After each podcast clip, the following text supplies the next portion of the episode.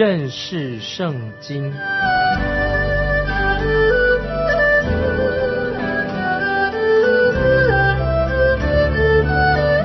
认识上帝的话，把上帝的话带到全世界。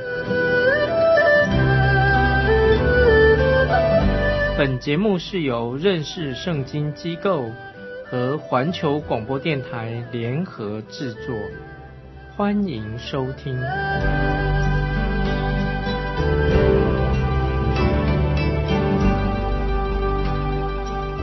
爱的听众朋友，你好，欢迎收听认识圣经。我是麦基牧师。我们要看旧约以赛亚书第一章，第一章。是神很严肃的呼要天地来到法院里面来聆听神对以色列国的指控。以赛亚先知他活在一个动乱、紧张不安的一个时代，那个时代当中充满了危机，可以说是震动了全世界的灾难跟洪水的审判正在发生。那时候的社会秩序面临着极大的、激烈的改变，有新的国家兴起来，在北方兴起了。这个国家后来成为世界的强国，就是亚述国。它是一个非常残忍、好战一个新兴的强权兴起来的，他要想征服全世界。这个时候，北国的以色列早已经成为了亚述国的俘虏。南方的犹大，他的国境正处在极其危险的啊当中。感谢神，我们看到在这种情况，却发现有十八万五千的亚述大军已经兵临耶路撒冷的城墙之外。那么，在这个迫切、紧急、苦难的时刻当中，南方犹大王西西家，他就进到圣殿里面去，向神祈求祷告，感谢神，神就差派先知以赛亚来给西西家王安慰的话，说亚述王他的军队绝对不会来攻打犹大城这个地方犹大国，亚述的军队绝对不能够踏进耶路撒冷的街道上。他们绝不会越过君王啊耶路撒冷城的任何一个城门进来，因为神已经为他们兴起了另外一个国家巴比伦出现了新兴的国家出现了巴比伦国是在幼发拉底河边的，属于一个说那个金头就是巴比伦一个新的列强出现了，那么除非犹大国。他们回转归向真神，否则犹大国有一天会成为新兴的巴比伦国的俘虏。所以我们看到神再给南国犹大犹大国一个悔改的机会。神为了伸张自己的公义，神就把犹大国把他带到公义的法庭面前，就进到法院里面，就是神要给他一个机会。来回应啊神对他的的指控，并且让犹大国要听啊神对他们的判决，让犹大国也有机会处身在神的怜悯当中。那今天神也邀请我们也听众朋友也进到法院里面，看看神到底是否他是一个公义的神、公正的神。现代人也应当到了法院里面，在这种惊心动魄的一个。场景当中，我们会看到神高高的坐在审判的宝座上，神要做判决。今天世界上的人的想法是什么呢？世界人上任的人不是信主的人，他们是说啊，神已经从审判的宝座上下来的，啊，神的权柄已经被剥夺了，神没有权柄，啊神的特权已经没有了，神不再是宇宙的道德的统治者。所以今天很多不信的人把神挤到世界的边缘，这个是一种亵渎神的啊行为。今天很多人亵渎神，无法无天。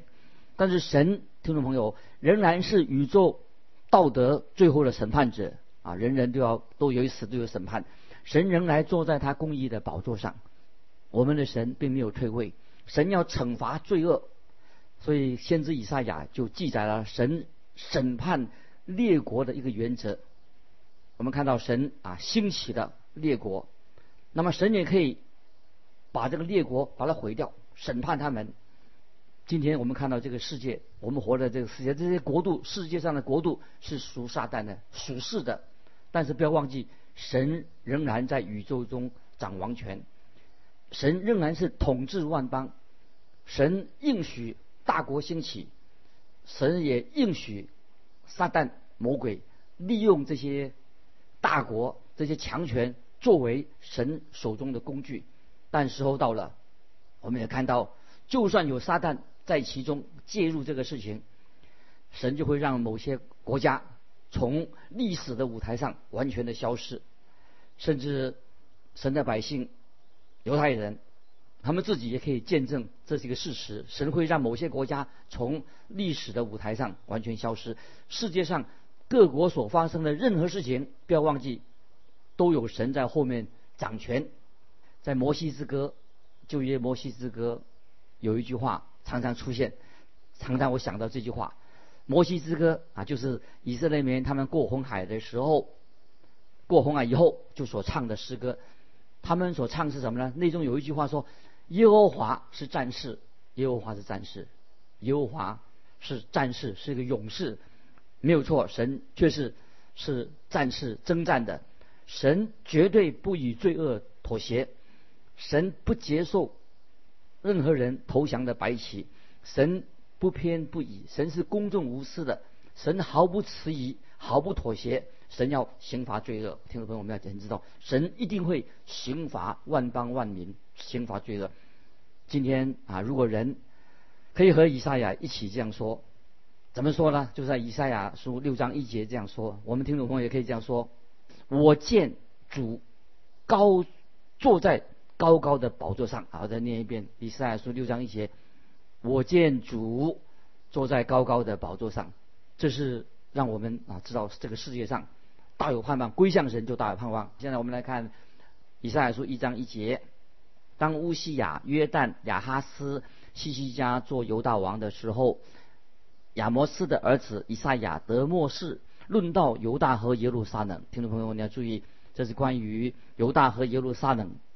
先知得到了意象，我们要留心听，而且好好的啊明白这什么意思。说当乌西亚、乌西亚、约旦、亚哈斯、西西家做犹大王的时候，犹大国的第十个王，第十约三七八九十第十个王乌西亚，他后来得了麻风病，因为他擅闯入圣地，即使连君王也不可以随便擅自进到圣至圣所圣地。虽然乌西亚。他被列为是好王，以色列以色列国的好王之一。那么约旦啊是他的儿子，也是一个好王。但是乌西亚王的孙子亚哈斯啊却是一个非常坏的王。那么然后接着亚哈斯之后就是西西家做王。这里所提到的是南国犹大国的最后一个王，他是一个好王，他是后来祈求神延长他寿命的那一位，神应允了他。但是，西西家虽然是得到神的应允，他求神延长他的寿命，啊，可能他是这种祈求，也许是对他来说是一个错误的，因为他在晚年，在他晚年的时候发生了许多不好的事情，导致国家最后的毁灭。现在我们看以赛亚书一章二节：天呐，要听；地呀，侧耳而听，因为耶和华说：“我养育儿女，将他们养大。”他们竟背逆我。注意这个以赛亚书一章二节，神开始说这项预言的时候，气势很令人震惊。这是说明神对犹大做审判，神呼吁天地都要进到法院里面做见证，要聆听神要审判他百姓的一个过程。神不是在暗地里面偷偷的做事情，暗中做事。这里的说法跟生命记三十二章第一节。的方式很相似，《生命记》三十二章第一节怎么说什么？诸天呐，侧耳，我要说话，愿地也听我口中的言语。所以我们这里看到神把以色列百姓曾经带到应许之地之前，也要先要先带他们出埃及，然后跟他们定下一些规定、一些条例，好让他们到了应许之地以后能够建立成一个好的一个国家。神就呼吁天上地下的天使人都来同作见证。好多年之后，神怎么说呢？神说：“我养育儿女。”将他们养大，他们竟背逆我，神心很痛心。他说：“我养育儿女，将他们养大，他们竟背逆我。神要把他们赶出应许之地，要把他们交在巴比伦人人的手中，成为巴比伦国的俘虏。神呼吁天上地下这些天使来做见证，要见证神公义的审判。神指控这些他的百姓的背逆，神允许他们。”能够住在应许之地的条件，就是要他们顺服。现在他们不顺服，那么根据摩西的律法，当一个人养了一个悖逆的儿子，这个儿子必须要被石头打死。如果他是悖逆的儿子，那神对他们的指控非常严厉。今天我们是神的儿女，当神的儿女违背了摩西律法，那么在生命记二十一章十八到二十一节，就说一个人违背神的律法，这个人。当这个儿子无药可救的时候，怎么做？人若有顽梗悖逆的儿子，不听从父母的话，他们虽惩治他，他仍不听从，父母就抓住他，将他带到本地的城门、本城的长老那里，对长老说：“我们这个儿子顽梗悖逆，不听从我们的话，是贪食好酒的人。本城的众人就用就要用石头将他打死。”这样就把恶从你们中间除掉。以色列众人都听见害怕，这是记载在《生命记》二十一章十八到二十一节。呃，说到律法很严厉的，当一个无法无药可救的儿子他顽梗的时候啊，他的结果。所以摩西律法就是这样处理关于那些儿子悖逆的儿子的状况。可是我们在看读到新约的时候。也有看到《路加福音》十五章浪子回头的事情，是主耶稣所说的。他说：“父亲那个浪子回头，在新约《路加福音》十五章，父亲就吩咐仆人宰杀肥牛犊，而不是宰杀儿子，不是把他儿子杀掉。这些正是听到啊，耶稣基督他自己讲论浪子回头的这些群众，他们是很惊讶的，怎么会发生这样的事情呢？当这个浪子回家的时候，他请求父亲饶恕他。”甚至在他悔改之前，他父亲已经先去抱住这个小儿子，亲吻他，饶恕他。父亲没有鞭打他，反而给他丰盛的晚宴。听众朋友，我们的神不但是公义的神，神也是怜悯慈爱的神。这个儿子虽然是一个悖逆的神，是一个严重的事情，当他悔改，对吧？神要接纳他。圣经提到很多关于这方面的事情，为了要强调神的指控，神是公义的，所以这个时候也缓和了。这个法庭里面的紧张的气氛，那么神也是加了一些幽默。我相信听众朋友，我们可以看出圣经上我们的神也有幽默感。所以你读圣经的时候，认识圣经的时候啊，会很享受读圣经里面的乐趣。我认为，当我们进入到永生的时候，已经进到永生了，回到神的家，脱离了地上罪恶的生活，我们已经完成了神所为我们安排的计划的时候，我们会享受。在天国美好的生活，我觉得那是一个美好、很快乐、有欢笑的一个时光。所以，听众朋友，我觉得我们基督徒应当有一些幽默感。圣经里面记载了许多幽默的事情。曾经我的教会里面有一位姐妹，每次我说到圣经上有时很幽默的时候啊，她总是愁眉苦脸的，她常有个苦瓜脸，面带愁容的对我说：“哎呀，她说你这样。”这么有幽默感，他指着我这个麦基牧师，他说：“他说，嗯，神是这样对神是不恭敬的。现在这位姐妹已经回天家的，已经与主同在的。我真希望她能够开怀的啊大笑，因为他在地上啊从来没有这样欢欢喜喜过。其实我们知道啊，神是有幽默感的啊。接下来我们看以赛亚书一章三节：牛认识主人，驴认识主人的巢，以色列。却不认识我的民，却不留意这些经文啊，是很明显的，就是讽刺的一种表示啊，一种高明、很高明的一种讽刺的说法。这是两种动物，用这两种动物来做例子，因为大家都知道这些啊牛跟驴不是那么聪明，不论牛也好，或者驴子也好，他们都没有很高的智商。啊，有人说骂人说啊，你这个人笨得像牛一样啊，你这个笨笨驴啊，你个笨驴，你笨牛。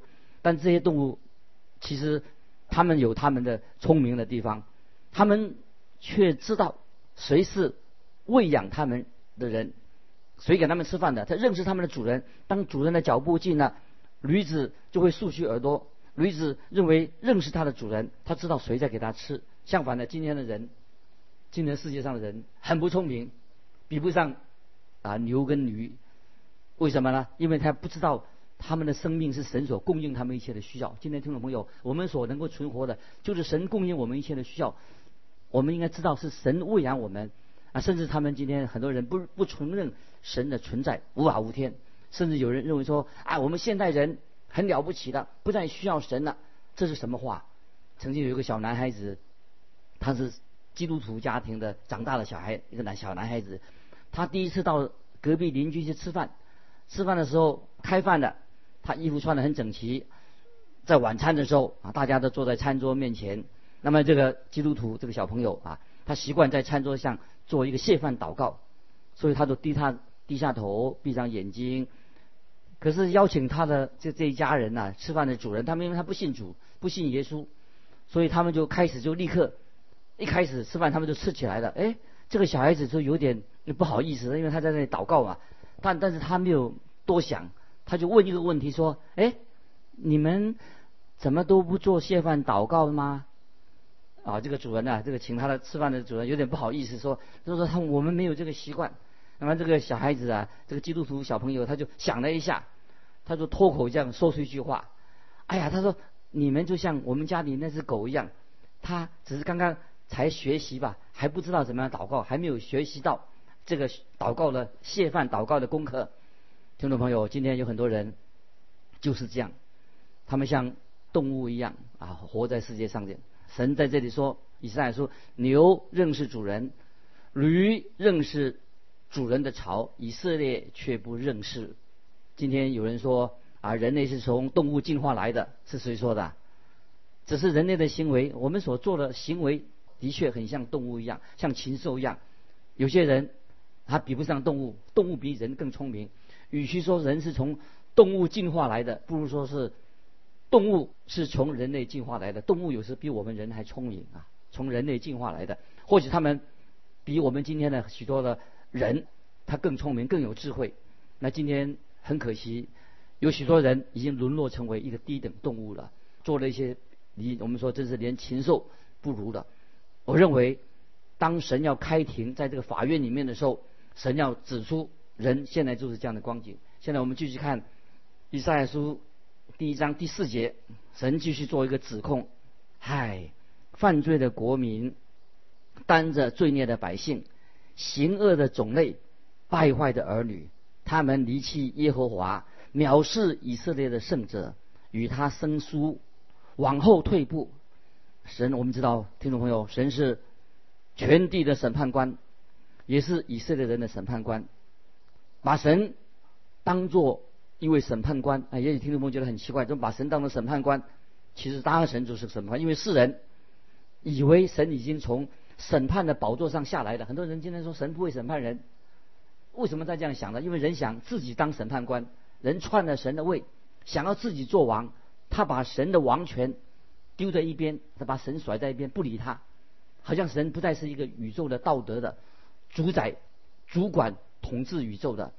现代人的想法让我想到啊，我们对神，今天很多人对神的观念有偏差。听众朋友，我们千万不要对神的观念有偏差，要认识我们的神谁。人以为神就是一个老好人，神不是一个老好人，神是一个公义的神。啊，圣经没有这样形容啊，神是个老好人，神乃是要审判世界，人人都有死，死后就有审判。神要审判他自己的百姓，听众朋友听清楚，神是一个审判的主，他是一个救主，也是审判的主。神不仅仅对列国做出警告，他对每一个人也做这样的警告，人人都有一死，死后却有审判。以色列被形容作是什么呢？以色列人现在变成一个担着罪孽的百姓。那么这句话很明显的，又显明的告诉我们另外一个，就是我们的救主耶稣。他在新约的时代，主耶稣他就呼召人。耶稣对当时的人，对列国，他怎么做呼召呢？这些担罪孽的百姓，把耶稣怎么说呢？在马太福音十一章二十八节，听众朋友把这个经文记起来。马太福音十一章二十八节说：“凡劳苦担重担的人，可以到我这里来，我就使你们得安息。”这个主耶稣说这个话什么意思呢？就是凡是老虎担重担，特别是罪的重担、罪孽重担的人，我们这些罪人可以来到他面前悔改，跪在他面前接受神的救恩。看到这时候以色列百姓，他们担着罪孽的重担，所以他们是担着罪孽的百姓。主耶稣今天也是对我们这些罪人发出这样的邀请，让我们把罪的重担卸下来，好得着啊神的救恩。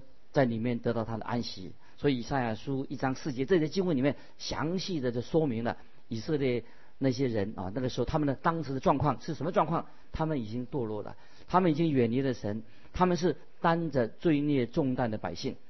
那么现在神要说明他为什么要指控他的百姓，他们的罪是什么？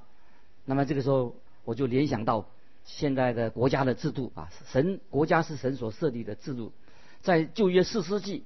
我们已经查考过四世纪里面，我们看到，当一个国家它正常的运作，有一个制度运作的时候，当这些国家顺服神的时候，神就祝福他们，让这国家繁荣，因为他们顺服神。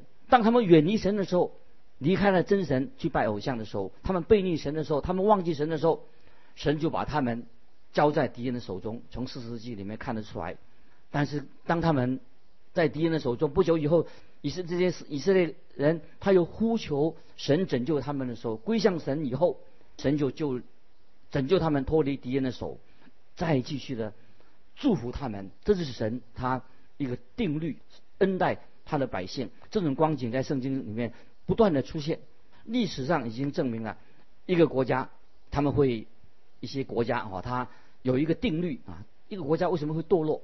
它的堕落的过程有三个步骤，听众朋友注意看，历史证实了一个国家堕落有三个步骤。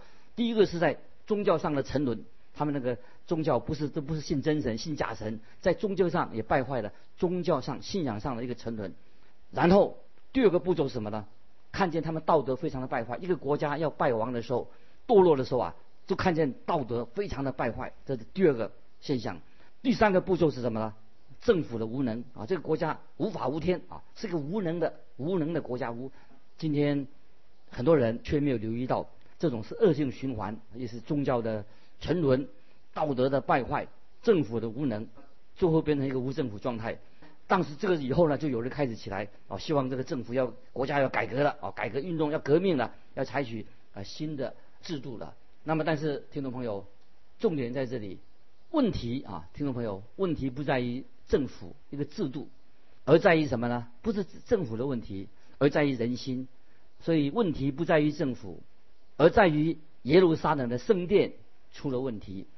当人的灵性沉沦的时候，问题国家的问题就会出现了。听众朋友，我把这个经文啊，这个这这一段经文啊，提醒我们听众朋友，历史做了一个证明：宗教的腐败，然后啊人啊道德的败坏。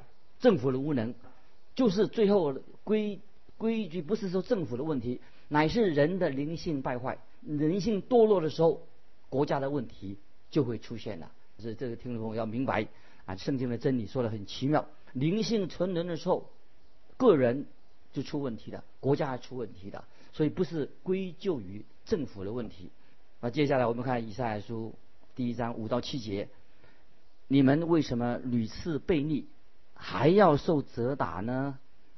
你们已经满头疼痛，全心发昏，从脚掌到头顶没有一处完全的，尽是伤口青肿与新打的伤痕，都没有收口，没有残果，也没有用膏滋润。